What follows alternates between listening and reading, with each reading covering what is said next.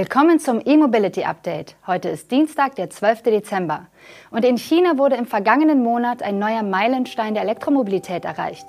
Derweil gibt es in Europa wohl Gespräche zwischen Renault und Volkswagen zur gemeinsamen Produktion günstiger Elektroautos. Aus England kommt die Idee zu einem elektrischen Dreirad und Toyotas Idee einer Fake-Schaltung für E-Autos wird immer skurriler. Die britische London Electric Vehicle Company hat in China die Zulassung für ihr erstes Modell auf Basis einer neuen Elektroplattform namens SOA beantragt.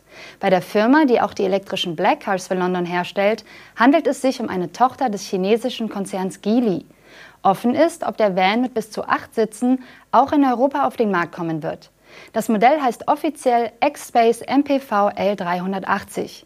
Der Elektrovan ist rund 5,30 Meter lang und soll wahlweise mit sechs oder acht Sitzplätzen angeboten werden. Die Kennziffer 380 soll auf die Geräumigkeit des Modells hinweisen, denn es soll Platzverhältnisse wie in einem Airbus A380 geben, wie der Hersteller selbst erklärte.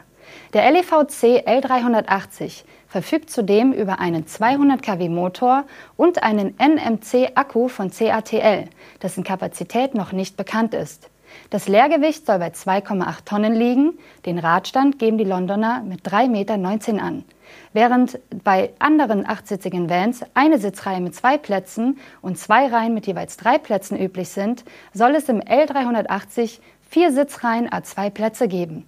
Gebaut werden soll das XL-Elektroauto im Werk in Zhejiang, in dem auch das LEVC-Taxi für London vom Band läuft. Bei letzterem handelt es sich aber noch um ein Range Extender Modell, dessen überschaubare Batteriereichweite von einem 1,5 Liter großen Verbrenner als Generator erhöht wird. Ein solches Motorenduo wird es im neuen Elektrovan nicht mehr geben. Bei den Batteriegrößen erlaubt die neue Plattform 73, 102 oder gar 120 Kilowattstunden Energiegehalt. Und wir bleiben noch kurz in China. Denn im gelobten Land der Elektromobilität wurde ein neuer Rekord geknackt. Konkret haben die Verkäufe von Elektroautos und Plug-in-Hybriden im November auf Monatsbasis erstmals die Millionenmarke überschritten. Laut Zahlen des chinesischen Automobilherstellerverbandes erreichte der Absatz vorigen Monat rund 1.026.000 sogenannte New Energy Vehicles. Mit diesem Begriff wird in China alles beschrieben, was einen Stecker hat. Damit waren es im November nochmals etwa 70.000 Fahrzeuge mehr als im bisherigen Rekordmonat Oktober. Im Jahresvergleich zum November 2022 entspricht das aktuelle Ergebnis einem Zuwachs von rund 30 Prozent. Damals wurden 786.000 New Energy Vehicles verkauft. Ein wichtiges Detail, bei den Zahlen handelt es sich um die Großhandelsverkäufe der Hersteller. Neben den in China verkauften E-Autos sind darin auch die in China gebauten, aber exportierten Fahrzeuge enthalten. Der Großteil, konkret rund 702.000 Fahrzeuge, waren rein elektrischer Natur. Hinzu kamen 323.000 Plug-in-Hybride und 1.000 Brennstoffzellenautos. Auch die 702.000 rein elektrischen Autos isoliert betrachtet sind ein neuer Höchstwert. Und gemessen am Gesamtmarkt machen die New Energy Vehicles inzwischen rund ein Drittel des chinesischen Geschäfts mit Neuwagen aus. Schauen wir noch kurz auf die erfolgreichsten Elektrohersteller. Ganz vorn steht wenig überraschend BYD. Dahinter posieren Tesla und GAC auf dem Treppchen. Das China-Startup und VW-Partner Xiaopeng reiht sich auf Platz 4 ein. Um einen Elektrokleinwagen zum Basispreis von unter 20.000 Euro anbieten zu können, strebt VW wohl eine Kooperation mit einem Wettbewerber an. Erste Gespräche soll es bereits gegeben haben, und zwar mit Renault. Über eine gemeinsame Entwicklung und Produktion sollten die Kosten gedrückt werden. Das berichten mehrere mit der Angelegenheit vertraute Personen dem Handelsblatt. Die Verhandlungen mit Renault seien aber noch in einem sehr frühen Stadium, heißt es. Die Logik dahinter ist klar. Nutzen mehrere Modelle, auch über Konzerngrenzen hinweg, die Technik, steigen die Stückzahlen. Die Kosten für die Entwicklung und Produktion können dadurch gedrückt werden. Einigen sich beide Seiten auf eine Kooperation, dann würden sie zusammen eine jährliche Produktion von 200.000 bis 250.000 Fahrzeuge anpeilen. VW und Renault wollten die Informationen nicht kommentieren, haben sie aber bisher auch nicht dementiert. Als ein französisches Portal L'Argus Ende November geschrieben hatte, dass Renault für seinen kommenden Twingo Electric für unter 20.000 Euro eine Kooperation mit Smart erwäge, hatten die Franzosen recht schnell dementiert.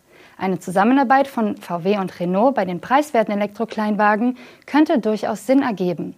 Denn auch Renault hat bereits angedeutet, dass man das Preisziel nicht im Alleingang erreichen könne. Renault-Chef Luca Di Meo hat auch eine Verbindung nach Volksburg. Der Italiener war Vertriebsvorstand bei Audi, saß bereits bei VW im Markenvorstand und war vor seinem Wechsel zu Renault noch Seat-Chef. In der Praxis würde es bedeuten, dass die beiden Konzerne ihre E-Autos zu einem Basispreis von 25.000 Euro noch in Eigenregie stemmen, also den VW ID2 und den vollelektrischen Renault 5. Für einen Batteriekleinwagen für über 20.000 Euro würden dann die Kräfte gebündelt werden. Technisch käme die Plattform des kürzlich als Studie vorgestellten elektrischen Twingo dafür in Frage. Morgan arbeitet wieder an einem Elektrofahrzeug.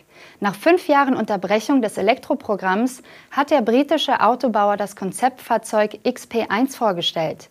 Pläne zur Elektrifizierung seiner Dreiräder verfolgt das Unternehmen schon seit 2018. Die neue Studie ist allerdings noch nicht für die Produktion gedacht, sondern dient als Testumgebung für Design, Fertigung und technische Bewertung. Der XP1 wird von einem 100 kW Motor angetrieben und verfügt über einen 33 Kilowattstunden großen Akku. Mit einem Gewicht von weniger als 700 Kilogramm ist der Morgan XP1 nur etwa 60 Kilogramm schwerer als sein Benzinpendant. Weitere technische Daten, etwa zu den Fahrleistungen oder zum Laden, nennt Morgan noch nicht. Klar ist aber, der XP1 verfügt über einen CCS-Ladeanschluss. Er kann also an DC-Schnellladesäulen mit Strom versorgt werden. Und er unterstützt das bidirektionale Laden. Die neu gestaltete Frontpartie verändert zwar das bekannte Design des Three-Wheelers, sorgt mit seinen experimentellen Modifikationen aber für einen 33 Prozent niedrigeren Luftwiderstand. Der XP1 wurde innerhalb von zwölf Monaten entwickelt. In den kommenden 18 bis 24 Monaten soll nun ein umfassendes Testprogramm durchgeführt werden, was dann vielleicht zu einem Serienmodell führt. Wir sind gespannt, wie die elektrische Reise von morgen weitergeht. Zu der von Toyota entwickelten Fake-Handschaltung für Elektroautos gibt es Neuigkeiten. Und die werden immer skurriler. Die Details gehen aus einer kürzlich aufgetauchten Patentanmeldung hervor. So könnte Toyotas Alibi-Getriebe mit bis zu 14 simulierten Gängen aufwarten. Im Februar 2022 waren erstmals Gerüchte aufgekommen, wonach Toyota an einer Handschaltungsgetriebesimulation für Elektroautos arbeite. Dabei handelt es sich um einen Schalthebel und ein Kupplungspedal zur Pseudorealisierung des manuellen Gangwechsels. Die Schaltvorgänge werden dabei von der Bordelektronik aber nur simuliert. Vor einem Jahr bauten die Japaner das System in einen Lexus UX300e ein, um es zu demonstrieren. Damit kann der Fahrer alle Empfindungen eines Fahrzeugs mit Schaltgetriebe erleben, kommentierte damals der Chefingenieur der Elektroabteilung von Lexus und ergänzte, das Einzige, was wir nicht simuliert haben, ist der Geruch von Benzin.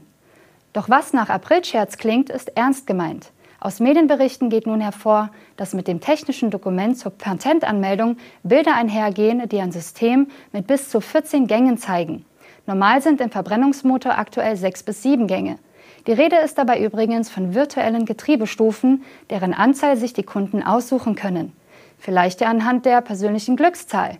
Sonst fällt uns jedenfalls kein sinnvolles Auswahlkriterium für die Fake-Gänge ein. Das war unser E-Mobility Update am Dienstag. Schön, dass Sie wieder zugeschaut haben.